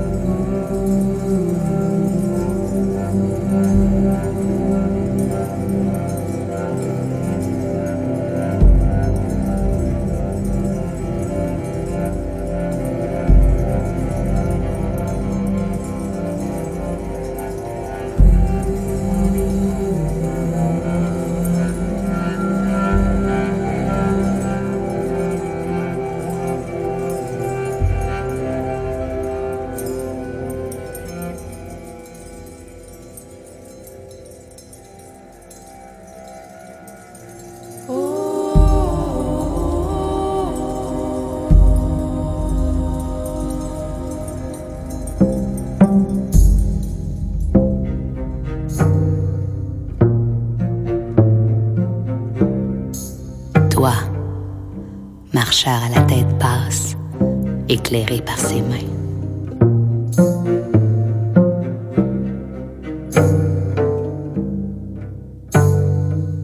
Toi qui crois encore être au centre du monde.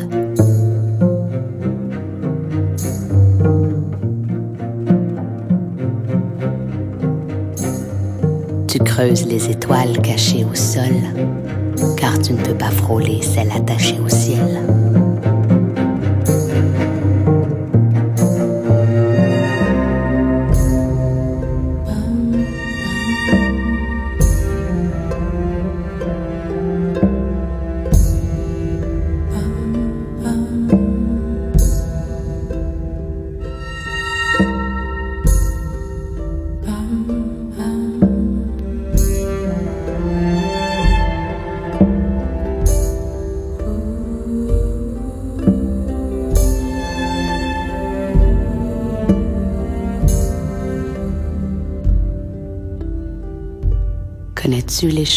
Toucher au rêve en plein jour?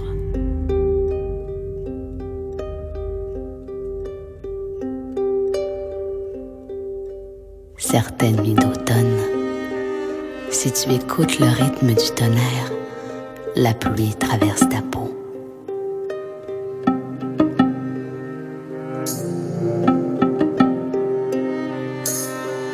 Sais-tu qu'il y a des feuilles qui couvrent les mots qu'un lit d'hiver voudrait refroidir? Ces mots qui se sauvent une fois la nuit tombée.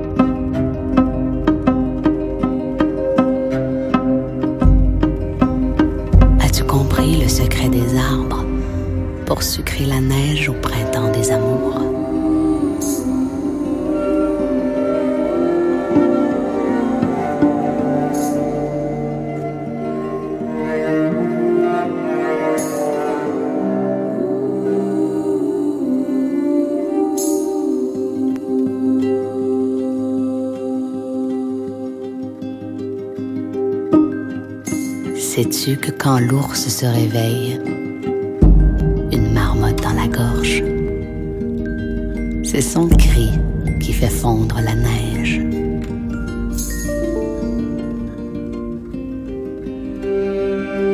C'est pour réveiller la nature que les cours d'eau se font la cour.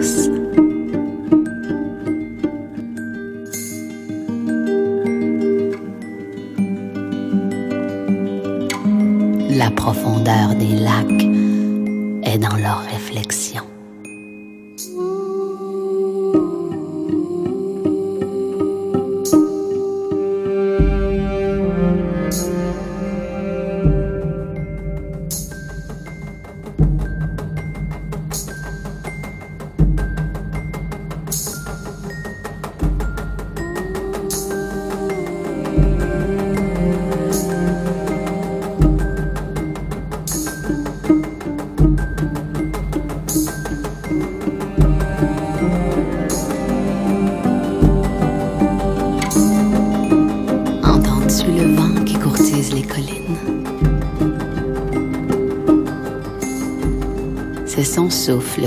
Les rochers pour laisser au soleil un creux où se coucher.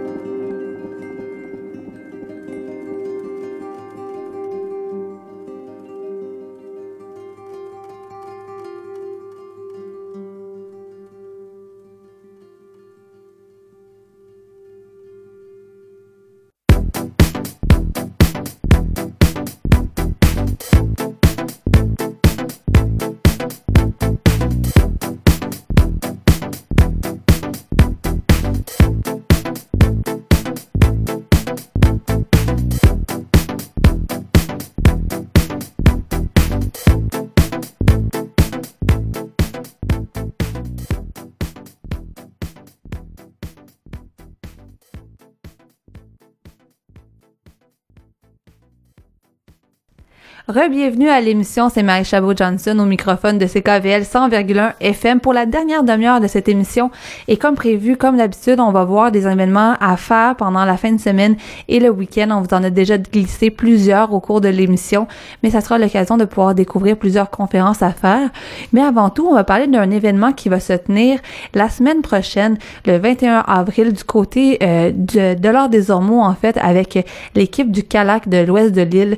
Les CALAC, en fait, c'est un organisme qui s'occupe, comme je disais au début de l'émission, euh, d'accompagner plusieurs femmes qui sont victimes de harcèlement et d'agressions euh, sexuelles, mais aussi euh, dans leur soutien psychologique, mais aussi de faire de la sensibilisation auprès du public, que ce soit dans les écoles ou que ce soit aussi euh, auprès du grand public dans les organisations.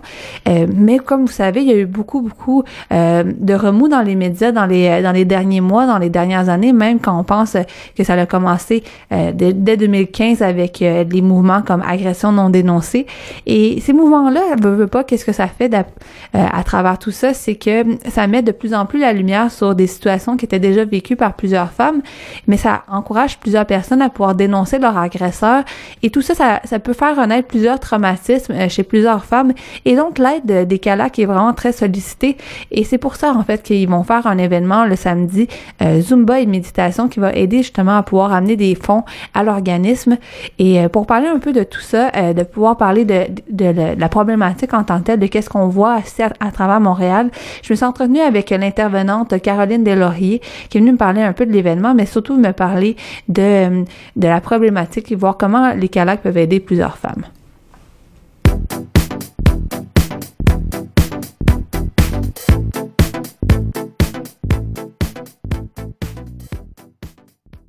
Bien, mon nom, c'est Caroline Deslauriers. Je suis intervenante sociale au CALAX de l'Ouest de l'île. Et justement, qu'est-ce que qu'est-ce que c'est le CALAX de l'Ouest de l'île? Le CALAX de l'Ouest de l'île, en fait, c'est un organisme euh, féministe à but non lucratif euh, sur le territoire de l'Ouest de l'île euh, qui lutte euh, contre les agressions à caractère sexuel, donc de diverses façons. On a plusieurs volets d'action. Euh, dont l'aide l'aide directe vraiment aux euh, femmes victimes d'agressions sexuelles à partir de 14 ans, euh, également aux proches euh, des victimes ça prend plusieurs formes, là, dont le, le, suivi individuel, euh, des groupes de soutien, des suivis d'urgence. Donc, on a une panoplie de, de services qu'on peut offrir. Euh, mais on a aussi des services de prévention et de sensibilisation dans la communauté, euh, dans les écoles secondaires, euh, dans divers organismes communautaires, euh, euh, milieux collégial, universitaire. Bref, on, on, sensibilise le plus possible là, la population à cette réalité-là. Oui, parce qu'on peut voir finalement, il y a plusieurs points sur lesquels euh, on va pouvoir discuter, mais vous êtes un peu l'organisme généraliste, comme on pourrait dire, qui va s'occuper du soutien aux victimes et de la sensibilisation, mais on voit que quand même, il y a plusieurs problématiques. On parle justement de la sensibilisation dans les écoles, on pourrait parler des cours de sexualité qui vont, qui vont arriver, ou encore des problèmes qu'on peut voir aussi dans certains campus universitaires. Euh, mm-hmm. Mais juste, déjà pour mettre un peu la table, euh, le public général va, va entendre être de plus en plus un peu des, des violences sexuelles euh, autant en, en, en, termes de harcèlement qu'en termes d'agression sexuelle, euh, surtout dans la vague du MeToo. Mm -hmm. MeToo, même si en tant que tel, c'est quelque chose qui fait plusieurs années qu'on commence à, à, essayer de, de, plus le mettre sur la place publique. on a commencé il y a quelques années avec euh, agression non dénoncée et tout ça. Euh, Est-ce que vous avez vu une vague justement de changement dans la perception euh, des, que les gens ont de vos services, votre, de votre organisme, ou encore est-ce qu'il y a plus de, de demandes depuis euh, que c'est un peu plus médiatisé? Mm -hmm. euh, au niveau des changements perception, c'est difficile pour moi de répondre à ça. Je crois que ce qu'on constate, c'est que oui, les gens sont, sont plus informés euh, de plus en plus, vu qu'on en parle à grande échelle comme ça. Mm -hmm. euh, donc ça, je, trouve que c'est vraiment super comme occasion pour pouvoir vraiment se sensibiliser comme société parce que l'agression sexuelle, la violence sexuelle, c'est un problème social. faut arrêter de penser que c'est un problème individuel et de faire porter ça aux personnes qui en sont victimes. Donc ça, oui, je, je, on peut constater là il y a encore beaucoup de mythes, beaucoup de préjugés. Évidemment, c'est un travail de longue haleine, mais euh, il y a un début de travail qui est fait. Euh, maintenant, pour l'autre point, oui, on a remarqué une, une hausse des demandes, euh, particulièrement quand c'était très, très médiatisé, là, euh, il y a quelque temps. Donc, on avait beaucoup, beaucoup plus d'appels. Écoutez, là, je suis pas certaine si c'est exactement la statistique, mais je crois que dans notre sens, c'était, dans notre sens, c'était pas loin de 400% d'augmentation pendant un certain temps. Euh, on le comptabilisait, là, donc... Euh, comme je disais, c'est un, c'est une belle opportunité d'en parler sur la place publique puis de faire avancer les choses. D'un autre côté, ça a réouvert beaucoup de choses chez euh, beaucoup de victimes d'agressions sexuelles. Hein, c'est des éléments déclencheurs d'entendre parler de ça constamment sur les médias. Donc, euh, les femmes nous appelaient euh, où ils, elles se retrouvaient inspirées par la reprise de pouvoir de, de certaines femmes dans les médias. Elles se disaient, ah, ben moi aussi, je vais me lancer, moi aussi, euh, comme ces autres femmes-là qui m'inspirent, je vais porter plainte, euh, ou je vais aller chercher de l'aide, hein, parce que, bon, c'est correct de respecter si une femme est pas... Euh, veut pas porter plainte. Hein. Nous, on, ouais. on met aucune pression à ce niveau-là. On accompagne la femme dans ses choix, en fait. Euh, donc, oui, il y a eu une, une augmentation quand même marquée. Et aujourd'hui, euh, il y a encore des femmes qui viennent au centre qui en parlent. Hein. Ah oui, depuis le mouvement MeToo, il se passe telle mm -hmm. chose dans ma vie. Donc, on, on voit que ça a vraiment eu un gros impact. Et euh, peut-être de façon très personnelle, hein, vu que moi-même, je suis dans, dans le milieu des médias, je me dis, de, votre point de vue d'experte, comme on pourrait dire, euh, est-ce que euh, comment ce genre de phénomène-là devrait être traité? Qu'est-ce qu'on devrait changer par rapport à ça? Et un peu aussi à, nos auditeurs et auditrices qui entendent parler de cette problématique-là depuis plusieurs mois et qui sont pas nécessairement touchés personnellement, comme vous le dites, c'est pas, euh, mais qui sont impliqués au niveau social parce que c'est une problématique sociale globale.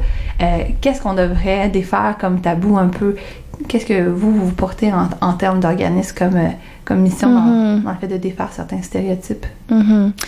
Euh, ben, je pense dans un premier temps, je, crois que dans tous les milieux euh, de travail, il devrait y avoir des politiques de gestion. Bon, euh, si jamais une situation d'agression sexuelle ou de violence quelconque arrive, est-ce qu'il y a des, des, des politiques claires qui permettent de protéger la personne qui est victime de ça? et est-ce que ça la protège aussi des, des risques bon, de, de représailles? Parce que souvent, Bon, en milieu de travail, c'est un des mm-hmm. enjeux. Euh, quand il y a des enjeux hiérarchiques aussi, donc je pense que ça, euh, c'est vraiment euh, quelque chose qui, qui, qui est primordial. Mm-hmm. Euh, c'est sûr, bon là, on a parlé beaucoup dans, dans le milieu médiatique, mais euh, je pense que ce qui ressort de ça, euh, c'est que dans tous les milieux, hein, ça peut être présent. Puis ça, c'est particulier, l'agression sexuelle, malheureusement, euh, ça va toucher, bon, ça peut être dans tous les milieux, toutes les classes sociales, toutes les cultures. Donc, mm-hmm. euh, ça peut vraiment se retrouver partout et c'est important justement de euh, la sensibilisation. S'il y a des milieux privés justement qui veulent sensibiliser le, personnel, sensibiliser l'équipe, les gestionnaires, euh, au moins à cette réalité-là pour qu'il y ait des changements organisationnels, je pense que ça, ça serait un, un travail important à faire donc nous, c'est sûr qu'on sensibilise beaucoup dans le milieu euh, académique, puis c'est les, les, générations qui grandissent, qui on espère de génération en génération, euh, ça va diminuer l'incidence de, de, la violence sexuelle. Ouais, c'est sûr que vous travaillez beaucoup plus euh, en, en amont essayer de justement introduire la, la, notion de consentement en bas âge, de voir qu'est-ce que c'est, un peu remettre en question certains gestes que, que plusieurs peuvent porter sans nécessairement considérer que c'est que ça serait du harcèlement ou une agression. Mais l'agression en général est mieux comprise des fois que le, la question de harcèlement. Mm-hmm. euh, mais ouais, donc vous travaillez beaucoup justement dans les milieux académiques. Donc on parle autant de niveau universitaire, mais aussi dans les niveaux en bas âge. Qu'est-ce que vous voyez dans euh, c'est quoi vos constatations en fait dans cette nouvelle génération-là? Est-ce que vous voyez un changement par rapport à ce qui est euh, en ce moment? Euh, par rapport au mouvement MeToo ou par rapport, ben, par rapport à, son recul? qu'on voit déjà dans, dans, dans, la société en général, je dirais. Mm-hmm. Ben, je dirais, ça dépend vraiment, ça dépend des milieux, ça dépend des classes. Des fois, on, on va arriver dans certaines classes et on voit qu'il y a des, euh, des mythes, des préjugés encore très tenaces. Puis autant chez les garçons que chez les filles, hein, parfois on entend des, ben, faut faire comprendre aux garçons telle telle chose. Euh, et oui, mais les filles aussi en intègrent des, des préjugés, euh, puis des, des mythes là par rapport aux violences sexuelles. Comme on peut dire, par exemple, euh, tout dans la notion de, que la victime devient un peu responsable, de la responsabilisation de la victime, que ça dépend de comment elle s'habille, elle un peu chercher des trucs comme ça. Là, on parle. Oui, oui, tout à fait. Ça, je dirais que c'est un des mythes euh, qui est très tenace et qui est extrêmement néfaste pour les victimes.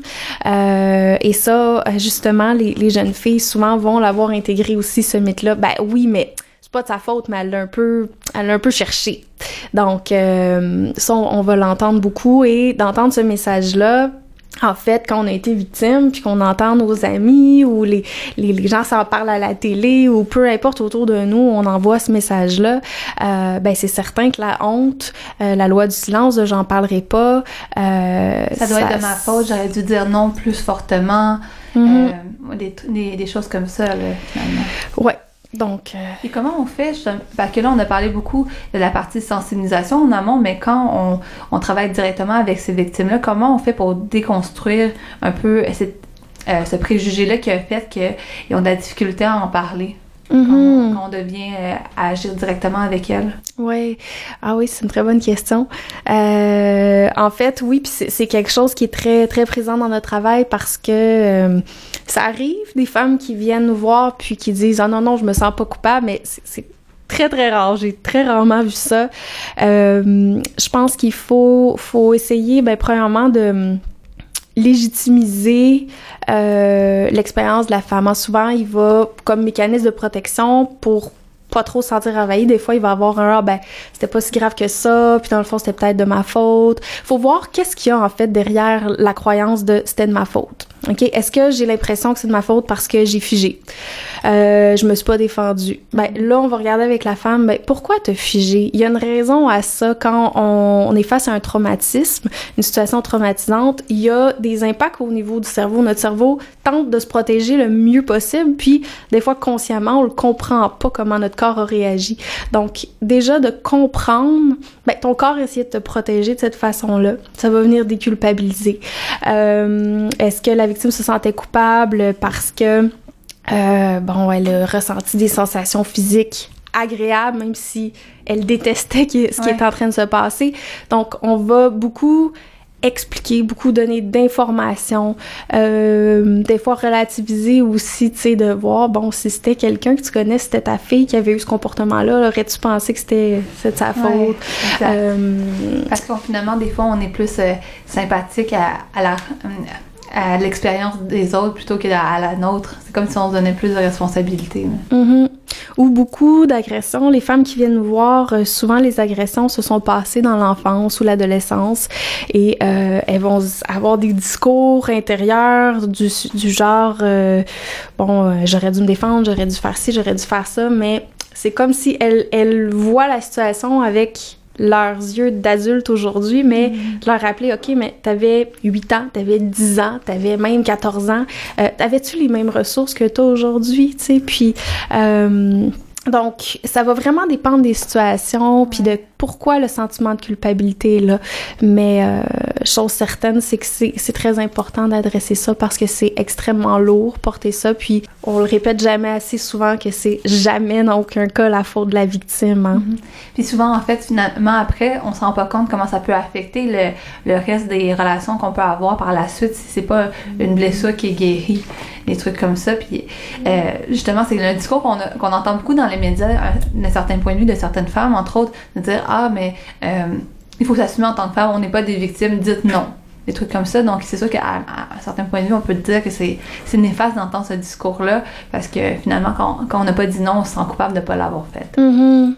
Ouais, c'est vrai, il faut faire attention. Puis, tu sais, dans le fond, je pense que ce qui est à, à promouvoir, c'est d'encourager les femmes à nommer, nommer leurs limites, nommer leurs besoins, mais de de pas de s'accueillir dans le fait que dans une situation difficile euh, comme ça, ben ça peut arriver puis c'est normal de pas réagir exactement comme on aurait voulu.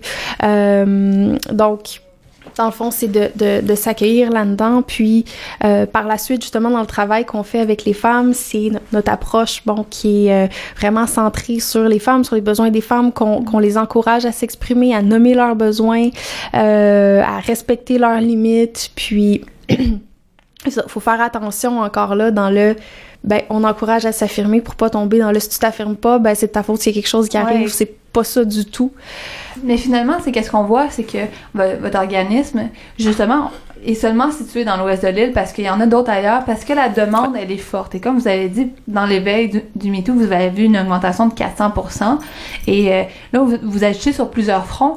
Et je peux présumer, vous me direz si j'ai tort, que c'est des services quand même euh, de longue haleine, donc qui, qui demandent des, des, euh, un financement euh, de longue haleine parfois pour pouvoir être capable de soutenir euh, des services comme ça à long terme.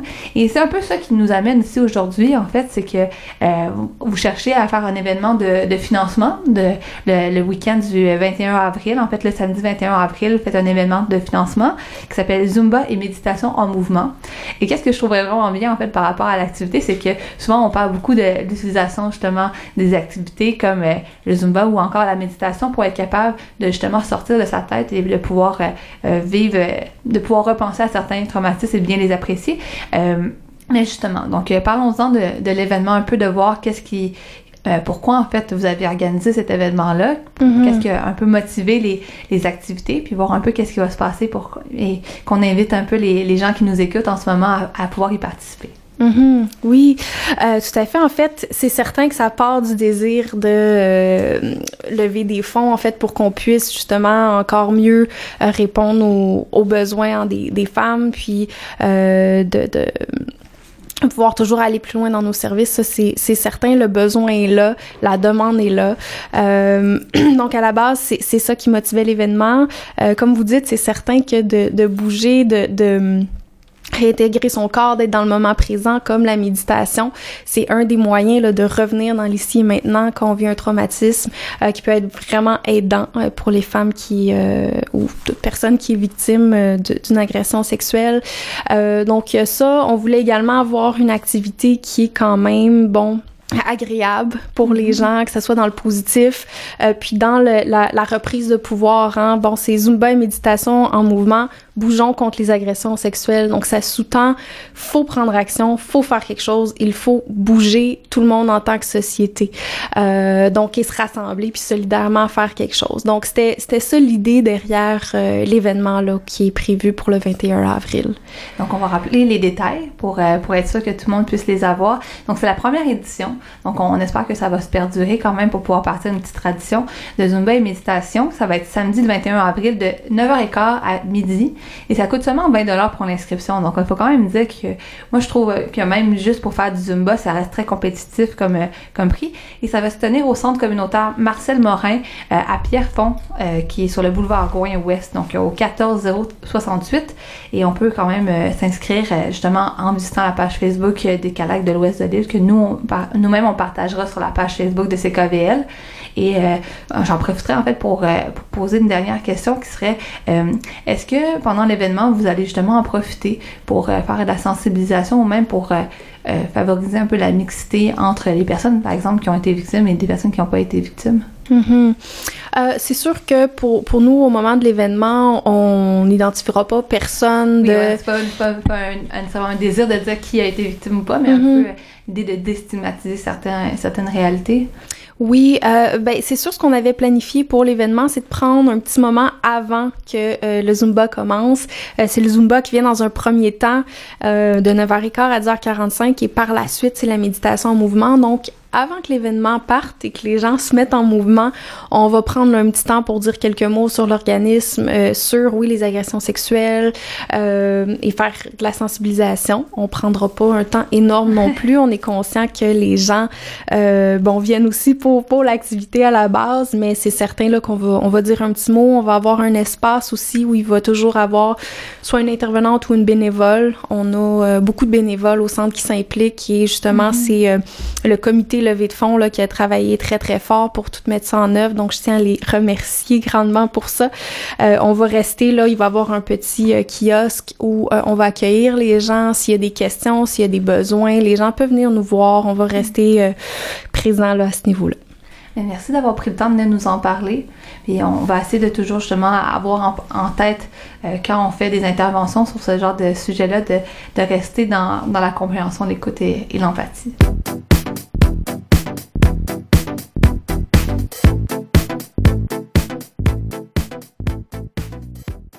Donc, on remercie Madame Delaurier d'être venue nous voir en studio. Et on rappelle aux femmes surtout que euh, si jamais ça, ça vous a euh, faites ramener des souvenirs que vous voulez euh, consulter avec des intervenants du CALAC. Le CALAC de l'ouest de l'île est accessible. Euh, c'est dans Dollars des Ormeaux, dans l'ouest de l'île. C'est sur le boulevard des Sources, au 4894 boulevard des Sources. Mais vous pouvez aussi les contacter par téléphone au 514-684-2198. 514-684-2198. Donc, euh, si jamais ça, ça vous parle, vous pouvez toujours les contacter. Les, leur porte et leur téléphone restent ouverts. Et là, il nous reste très peu de temps à l'émission pour parler de l'ensemble des activités qu'on pourrait vous euh, qu'on pourrait vous dire que vous pourriez aller voir dans les prochaines semaines.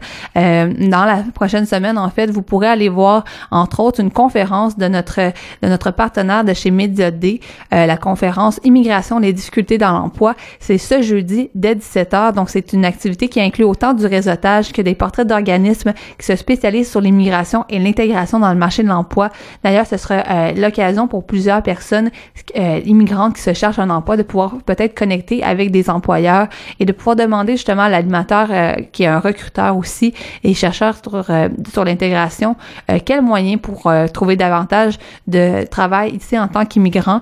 D'ailleurs, il y a aussi deux personnes immigrantes qui vont pouvoir nous parler de leur réalité et on va pouvoir vraiment interagir avec avec ces personnes-là. Donc, c'est vraiment pas comme une présentation de façon formelle, mais on va pouvoir vraiment dialoguer sous forme de réseautage. Donc, ça vaut la peine d'aller faire un tour.